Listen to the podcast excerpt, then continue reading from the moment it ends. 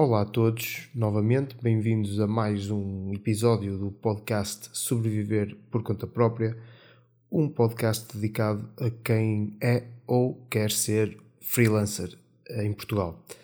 Bem, eh, no último episódio eu falei convosco sobre como começar eh, nesta vida de freelancer, como dar os primeiros passos, algumas dicas simples para quem está desempregado e quer começar, ou até para quem está empregado e quer começar, uh, dei algumas dicas importantes. Se começaram a, a, ouvir este podcast apenas agora, acho que é por aí que devem começar. Uh, são dicas realmente importantes e seguras para quem quer começar uh, em regime de freelancer. Esta semana o que eu trago aqui é o contrário Portanto, no primeiro episódio eu falei sobre razões para ser freelancer, eh, no segundo falei sobre como começar e agora trago-vos aqui um conjunto de 5, 6 uh, factos que toda a gente julga saber sobre nós, sobre os freelancers, mas que na realidade são mentira. Portanto, uh, tem alguns desses factos, tem outras ideias erradas. Portanto, no fundo, uma série de mentiras que ninguém deve acreditar sobre os freelancers. Vamos começar, para não perdermos muito tempo e para que este podcast não fique uh, demasiadamente longo. A primeira de todas é uma que uh, vocês não devem ter qualquer uh, medo, é uma situação que vocês não devem ter qualquer medo e que consiste em consiste no facto de dizer que ser freelancer é mau. Portanto, há muita gente que acredita e advoga que um, um freelancer anunciar-se como tal é mau. Bem, em primeiro lugar, acho que eh, vocês, sendo freelancers ou não, uh, e sendo essa a situação con concreta ou não, nunca devem ter medo de dizer aquilo que são, seja aquilo que for. Portanto, a vida é apenas vossa, ninguém tem qualquer poder de, eh, de vos julgar, seja pelo que for, muito menos pelas decisões que vocês uh, tomam na vossa vida pessoal. Ser freelancer é uma dessas decisões que podem tomar e é por isso uma decisão que vos diz respeito apenas a vocês. Portanto, como tal, não devem ter qualquer problema em dizer que, que são freelancers, ok? Uh, ser freelancer está sempre associado a um estilo de vida uh, muito liberal e muito flexível, um, eh, e isso é até algo que pode servir os vossos interesses, no sentido de que um cliente pode uh, ver em ti, ou em mim, em qualquer um freelancer, alguém que é flexível, polivalente e que é capaz de se moldar às, às necessidades desse mesmo cliente um, quer esse cliente seja uma, uma empresa ou um cliente particular, portanto vocês têm sempre muito mais flexibilidade para se adaptar às necessidades dele do que, por exemplo, uma, uma empresa de, de marketing ou, ou outra coisa qualquer. Teriam, porque vocês são apenas uma pessoa, podem formar uma equipa para levar a cabo o projeto dele, eh, uma equipa à medida do orçamento e do projeto, enquanto que uma empresa tem sempre os seus funcionários já pré-determinados, tem os seus custos fixos e nós conseguimos ser, regra geral, mais flexíveis. Acho que consegui passar a ideia. Portanto, uh, nunca na vossa vida devem ter qualquer problema em dizer que são freelancers, porque se foi uma opção que tomaram, trata-se de algo que não devem uh, ter de esconder. Outra mentira que vai até um bocadinho contra aquilo que eu falei no primeiro podcast, mas às vezes as coisas são mesmo assim, temos que ver os dois lados, o positivo e o negativo. Uh, no primeiro podcast eu dizia que uh, facilmente um freelancer podia trabalhar a partir de qualquer lugar. Isso é verdade. Portanto, é verdade que podemos trabalhar a partir de qualquer lugar, seja de casa, de um escritório ou até de uma outra qualquer parte do mundo. No entanto, isto não é uma verdade absoluta. Eh, poder trabalhar e conhecer o mundo ao mesmo tempo não é bem a mesma coisa do que poder trabalhar a partir de qualquer lugar. Na altura dei até o exemplo de uma série de pessoas que se está agora uh, em várias áreas, principalmente naquelas que implicam trabalho à distância. Há uma série, há uma corrente de freelancers que estão a deslocalizar para sítios como Bali, uh, na Indonésia, em que, portanto, o estilo de vida é mais barato, a paisagem é muito mais agradável do que, por exemplo, um, e o clima até são muito mais agradáveis do que, por exemplo, o centro da Europa. Uh, e então uh, há muita gente desses sítios que se está a deslocalizar para Bali, mas deslocalizam do centro da Europa ou de Portugal, seja de onde for, e fixam-se em Bali e têm lá a sua base de operações. Agora, trabalhar e conhecer o mundo é outra coisa completamente diferente.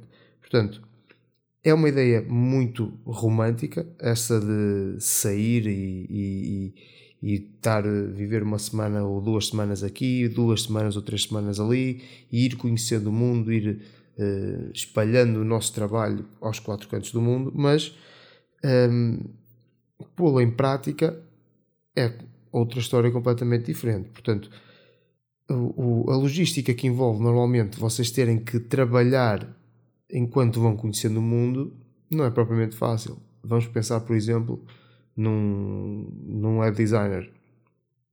O web designer é verdade que pode levar o seu portátil e programar a partir de qualquer ponto do mundo, mas vai perder muito a sua relação com o cliente. Vai perder uh, o contacto cara a cara, o que é muito, muito, muito importante, ok? Já para não falar na logística, não é? que um nomadismo deste nível pode envolver. Portanto, é verdade podem trabalhar a partir de qualquer lugar, mas aconselho que criem rotinas, hábitos e que se fixem, ok? Num lugar, que não andem sempre a saltar, porque isso vai prejudicar a parte da relação humana com o, com o cliente e mesmo a vossa própria estabilidade uh, acaba por sair um bocadinho prejudicada. Outra mentira muito comum, talvez a mais comum de todas, é o facto de que muita gente associa o freelancer a um rendimento incerto. Bem, em primeiro lugar, hum, não haverá no mundo nenhum negócio que tenha rendimentos certos. Ok? Um, por outro lado, aquilo que normalmente as pessoas uh, entendem como rendimentos certos é a pessoa ter o seu salário fixo no final do mês. Pronto, mas uh, tem-no porque o patrão, o dono da empresa, o CEO, seja lá o nome que vocês tenham para alguém que está à frente de uma empresa, consegue um fluxo de clientes regular que lhe paga pelos seus serviços regularmente. Se um desses clientes falhar, se um desses clientes falhar, o fluxo já não é certo, já vai ser menos que no mês anterior. E claro, o vosso colega que acha que vocês têm rendimento incerto por serem freelancers e que têm o seu salário, irá querer receber o seu salário na mesma. Mas o facto do cliente ter falhado não pode pagar ao patrão desse vosso colega pode acontecer que o patrão dele também não lhe possa pagar a ele. E então aí já temos um problema.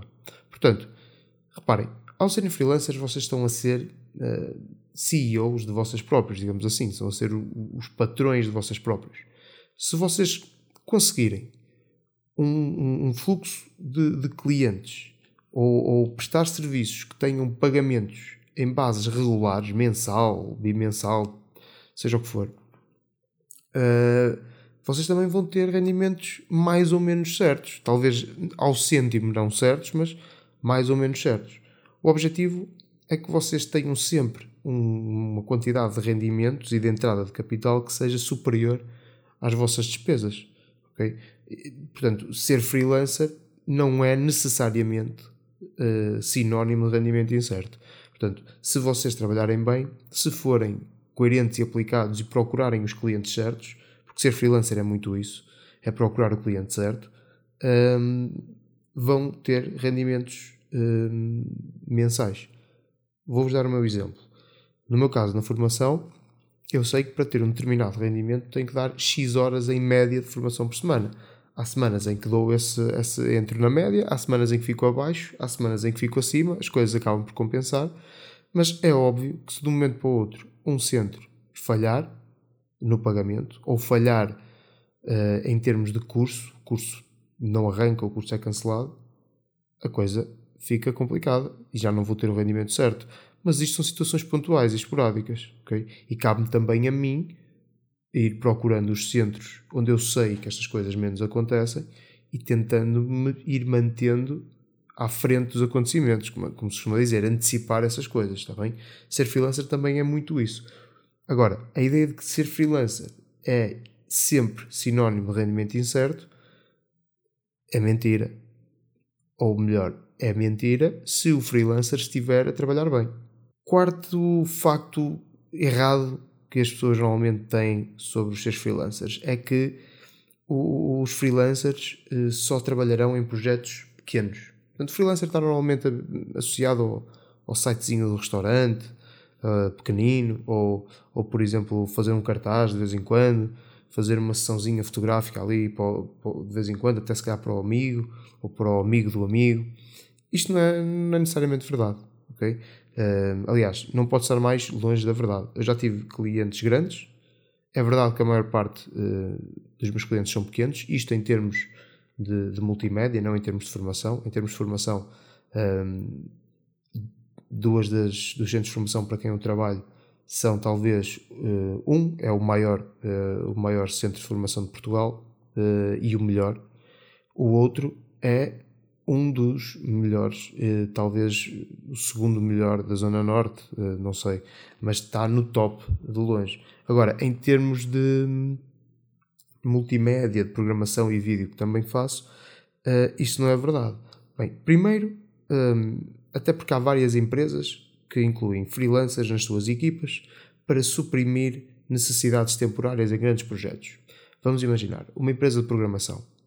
O cliente quer incluir na aplicação ou no website um vídeo. Uma empresa de programação dificilmente tem na sua, na sua equipa alguém especificamente para vídeo. Então o que ela faz normalmente é subcontratar isto e aí o freelancer pode entrar em cena. Portanto, aí teremos um freelancer entrar num grande projeto facilmente. Por outro lado, uma das coisas que eu mais gosto de fazer é encontrar um bom projeto e depois eu próprio formar a minha equipa toda à base de freelancers, ok? Aí eu consigo ir buscar um especialista de vídeo, um especialista de fotografia, um de web design, um de design e etc. e formar a minha própria equipa para fazer um projeto, seja ele grande ou pequeno, mas esta lógica pode atrair-vos uh, e conseguir-vos bons projetos com equipas flexíveis, mais uma vez moldadas ao cliente. Além disso, outra uh, ideia errada é a questão do portfólio.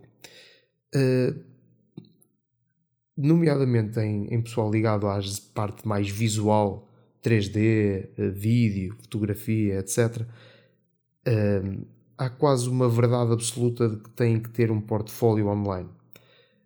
A verdade é esta: eu tive sempre trabalho, desde que comecei em 2004, 2004, 2005, e nunca tive propriamente um trabalho, um trabalho não, um portfólio online.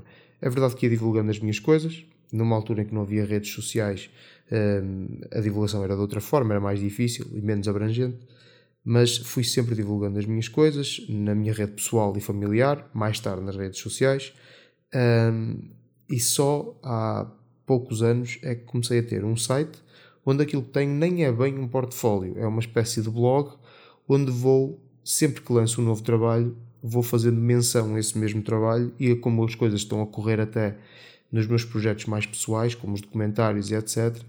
E é assim que me vou mantendo relevante junto das pessoas que me acompanham, junto das empresas. Já, por exemplo, ao divulgar um trabalho, uh, um trabalho não, uma, que ia começar a dar-me um curso de imagem vetorial, fui contactado por uma empresa para fazer um pequeno projeto vetorial porque eles viram o artigo que eu escrevi e gostaram e, e contactaram-me já por causa de verem que eu estava a fazer um documentário XPTO, já me contactaram para dar uma formação de vídeo. Portanto, não é bem um portfólio, mas é um site. Agora, na minha opinião, muito melhor do que um portfólio é vocês divulgarem o vosso trabalho na vossa rede pessoal e familiar, ok? Um, e depois aí uma recomendação feita pela pessoa certa abre portas, ok? uma recomendação é normalmente mais eficaz do que um portfólio, porque uma boa experiência ao nível profissional que alguém já teve, para mim ou para o cliente, acaba por ser mais importante do que ter um portfólio bonito. Tá bem?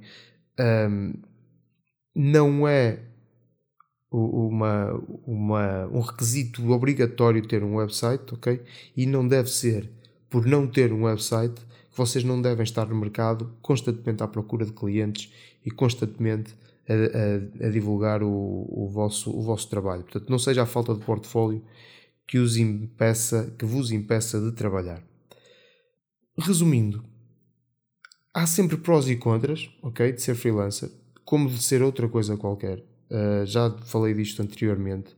Quero ver se nas entrevistas que planeio desenvolver brevemente, nas conversas, aliás, com outros freelancers e não só, profissionais de, de várias áreas, se consigo abordar esta questão dos prós e dos contras de, de ser freelancer, porque é o, também o objetivo deste espaço.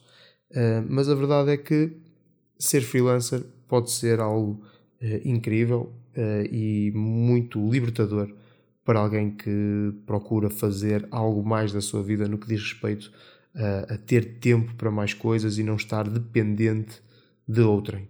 Okay? Agora, por outro lado, lá está a questão dos prós e contras, temos que ter em consideração a, a elevada responsabilidade que é ter que procurar os meus próprios clientes e ser eu próprio a lutar pelo meu sustento e não depender do pagamento de alguém que tem que fazer isso mesmo, procurar os seus próprios clientes. Okay?